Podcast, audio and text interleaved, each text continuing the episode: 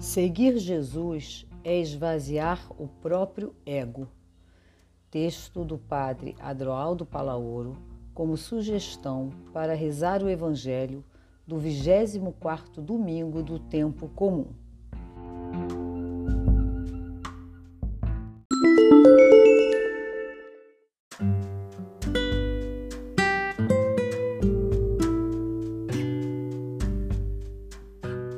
Evangelho de São Marcos, capítulo 8, versículos de 27 a 35.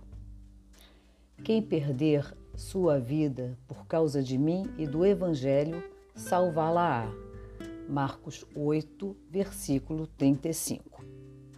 O relato desse domingo ocupa um lugar central e decisivo no Evangelho de Marcos. Jesus sempre teve uma presença original e instigante no contexto social e religioso do seu tempo. Sua atuação provocava diferentes reações e ninguém podia ficar indiferente diante do seu modo de ser e viver. Dele se diziam muitas coisas contraditórias, que estava fora de si, conforme Marcos 3, versículo 21, que era um endemoniado, Marcos 3, versículo 22, que era um comilão e beberrão, conforme Lucas, capítulo 7, versículo 34. Amigo dos pecadores, como em Mateus 11, versículo 19, blasfemo, Marcos 2, versículo 7, um impostor, conforme Mateus 27, versículo 62. O profeta esperado, um mestre que ensinava doutrinas que poderiam provocar uma rebelião, conforme dito em Lucas, capítulo 23, versículo 1, que era um filho de Deus vivo. Até que um dia, longe do seu ambiente, longe do lago e de Jerusalém, em Cesareia de Filipe, Jesus fez aos discípulos perguntas decisivas que são aquelas do meio do caminho, perguntas adultas. Os discípulos já levavam um bom tempo convivendo com Jesus. Não estavam mais no entusiasmo inicial. Viram e viveram o suficiente para dar uma resposta que não dependia daquilo que os outros diziam a respeito da identidade de Jesus. E vós? Quem dizeis que eu sou? Chegou o momento em que eles deverão se situar diante da pergunta decisiva e que exige de todos uma tomada de posição, um ato de fé. Perceberam que a pergunta do meio do caminho impele-os a ir mais longe, a sondar um mistério profundo, não só da identidade de Jesus, mas da identidade de cada um. Sentiram que a resposta a ser dada a esta altura do segmento devia iluminar o que lhes faltava percorrer. Devia marcar a vida com o selo da entrega. A quem estão seguindo? Que é o que descobrem em Jesus? Que impactos causam em suas vidas a mensagem e o projeto do Mestre da Galileia? Desde o momento em que se deixaram impactar pelo primeiro chamado, os discípulos vivem interrogando-se sobre a identidade de Jesus. O que mais lhes surpreende é a autoridade com que fala, a força com que cura os enfermos, o amor com que oferece o perdão de Deus aos pecadores, a liberdade diante da religião e da tradição de seu povo. Quem é este homem tão diferente e tão original? Os evangelhos anunciam que o modo de Jesus viver suas atitudes, seus gestos, suas palavras revelam uma nova visão das coisas, um novo ponto de partida, uma nova ordem, um novo projeto. Jesus era livre e essa liberdade nos fascina até hoje. Jesus encarnou-se no mundo fechado, dividido, conflituoso. Fez-se presente no mundo da dor, enfermos, pobres, pecadores. E a partir daí, propôs um novo movimento de humanização. Jesus vivia a partir de um sonho primordial, o reino.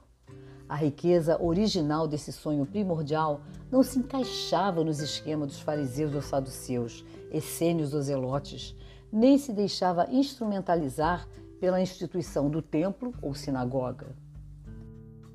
Diante do seu modo original de viver, Jesus quer verificar a real motivação dos seus discípulos. E vós, quem dizeis que eu sou?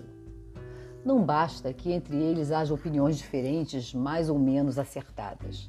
É fundamental que aqueles que se comprometeram com sua causa reconheçam o mistério que se revela na vida dele. Se não for assim, quem manterá viva a sua mensagem? Que será de seu projeto do reino de Deus? Em que terminará aquele grupo que se associou a um movimento de vida desencadeado pelo mesmo Jesus? O horizonte de todo ser humano é precisamente a vida e a plenitude. Isso é o que todos sabemos ou não buscamos e o buscamos em tudo que fazemos e em tudo que deixamos de fazer. Como acertar? Jesus oferece uma resposta carregada de sabedoria, na linha daquela que foi dada por todos os mestres e mestras espirituais. Para caminhar na direção da vida, é necessário desapegar-se do ego, renunciar a si mesmo não se trata de negar o que somos, mas o que pretendemos ser e não somos. O esvaziamento não significa nossa anulação enquanto pessoas, mas nossa potencialização. Na medida em que os aspectos que nos limitam diminuem, aumenta o que há de nós de plenitude. Só há seguimento de Jesus quando se dá um processo permanente de esvaziamento do ego para viver a entrega a outros. Só uma pessoa esvaziada de seu ego pode transformar-se e transformar a realidade. Renunciar a si mesmo supõe renunciar toda a ambição pessoal. O individualismo, o egoísmo não tem lugar na vida de Jesus e daqueles que buscam segui-lo. Carregar a cruz também não significa buscar a dor e nem negar a vida. As palavras de Jesus não são uma exaltação do sofrimento, mas expressam uma grande sabedoria. Buscam despertar seus seguidores diante das consequências frente ao compromisso com a vida.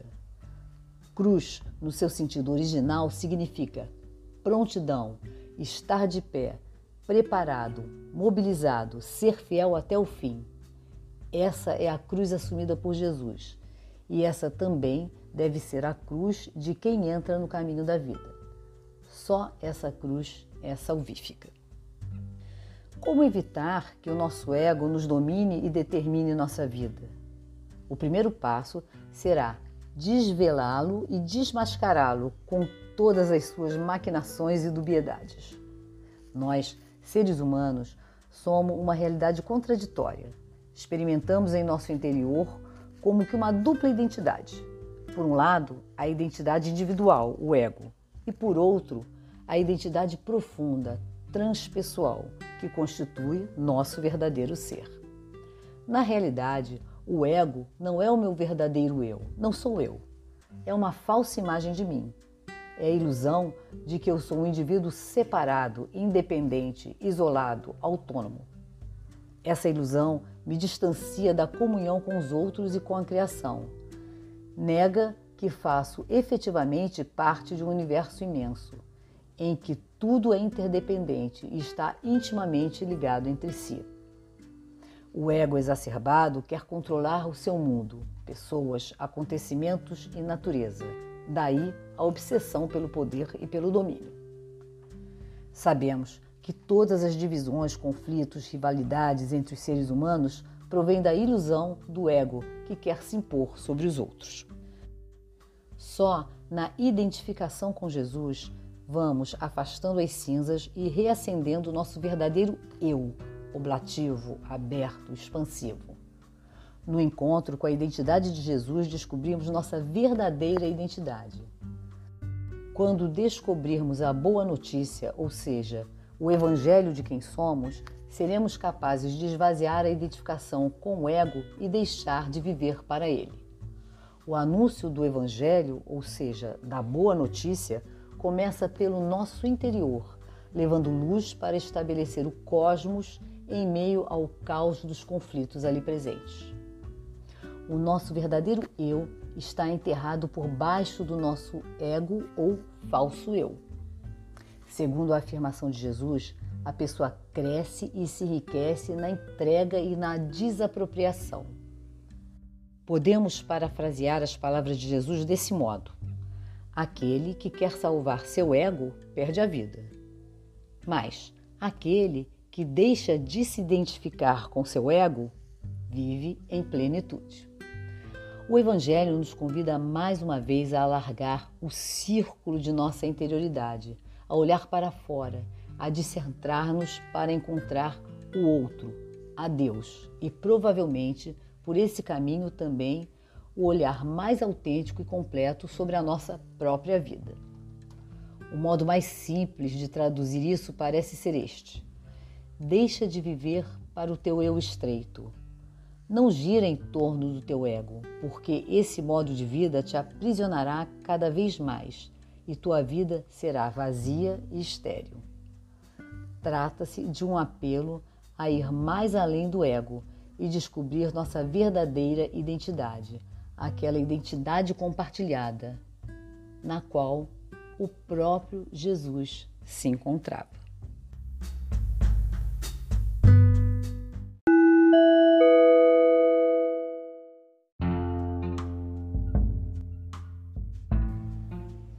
Pontos para oração. Como a lua, todos nós também temos nosso lado oculto. Há sempre dimensões da vida que procuramos mantê-las escondidas dos outros.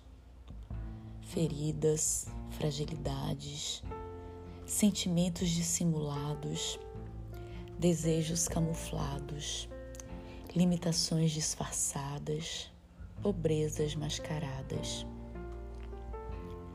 Deus também conhece este lado oculto e o olha com compaixão. A oração é a ocasião privilegiada para revisitar, a partir de Deus, este lado oculto, desvelá-lo e integrá-lo, para que nossa verdadeira identidade se manifeste. Dê nomes ao seu lado oculto. Como você reage diante dele? Como torná-lo companheiro de estrada? Boa oração.